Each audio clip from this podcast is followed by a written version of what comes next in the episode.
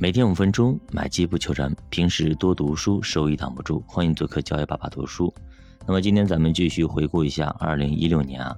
其实二零一六年开始啊，其实特别惨啊，对吧？上节也说过，上来就是直接的连续熔断，那会儿也创造一个非常大的奇迹啊。证券公司呢，上午基本上不到十点钟就下班了啊。本来想平抑市场波动的熔断机制啊，反而成了市场大幅波动的主要原因。这波熔断行情让市场半个月时间，从将近三千四百点直接干到了两千六百点，对吧？所以投资者可谓是崩溃到了极点呀！我要卖，我卖不掉，熔断了啊！说来也巧，也不让我跌，继续不让我跌，对吧？就这很尴尬的事情啊！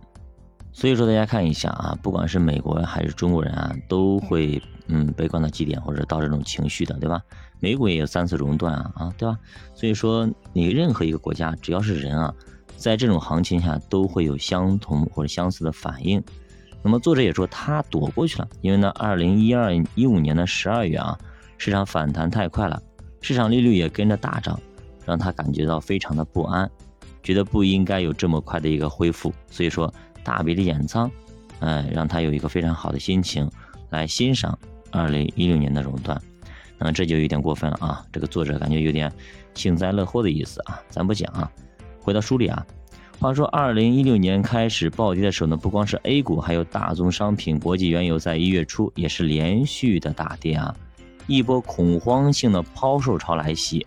那么当时很多人都觉得啊，可能金融危机又要来一次了，又要来了。到月二月份啊，证监会马上就换老大了啊，央行降准，注册制改革暂缓，哎，现在不要改革了啊，先稳一稳啊，政策红利啊。稳定住了市场，怎么说呢？就给房地产一样的，对吧？呃，发现可能就再这样下去的话，可能很多房地产就像恒大一样的，陆续会哎出现问题，会暴雷，对吧？这个时候呢就不行啊，对吧？很多的老百姓们都断供了，那断供潮来袭，这个一下子整个房地产全部要趴窝，就赶紧出政策啊，保交楼，哎，保交楼，政府来出面。来干干这件事情，让大家赶紧好安安心心的，哎，安安心心的还房贷啊，安安心心的去稳住市场情绪，不然全部发生挤兑和，呃和这个断贷潮，那么任何一个机构和任何一个行业都扛不住，即使是银行，即便是银行，它也扛不住你的挤兑，对吧？你像法国、像英国，对吧？那银行为什么那时候会陆续倒闭啊？就因为发生了挤兑啊。咱们在讲那个。逃不开的经济周期里边，哈，前面有讲过，大家回忆一下，对吧？当时多么的惨啊，还非常非常惨啊。那么，其实到了一月份，人民币贷款也增加了一点零四万亿啊，创了历史新高，市场终于开始回暖啊，终于开始反弹。那么，股市也回到了三千点以上啊。那这个时候呢，大宗商品也开始稳定了，企稳了。其实啊。就是怎么说呢？说到这里感觉很尴尬，确实非常尴尬啊！那个时候都三千点以上了，现在呢，到目前为止，二零二二年的十月二十九号啊的今天，对吧？三千点就在昨天给干破了，而且呢，到了两千九百点了。所以你想想看，中国就是一直卡着三千点不放吗？到那个时候的三千点以上，那那种情况三千点以上，到现在呢还是三千点啊，还是两千九百点，估计还要往下砸。到底砸到什么时候呢？真的感觉就是还是太嫩啊！我觉得啊，A 股还是太嫩啊，还是太年轻啊，还需要去历练啊。你去看一下美股，人真的擦擦上去之后，人就是坚挺啊。这就是，呃，一方面呢是人家时间长，第二方面人家人家确实啊，投资者也好，机构也好等等啊，确实比较老练，确实比较老练，能力还是确实还在啊，确实还在。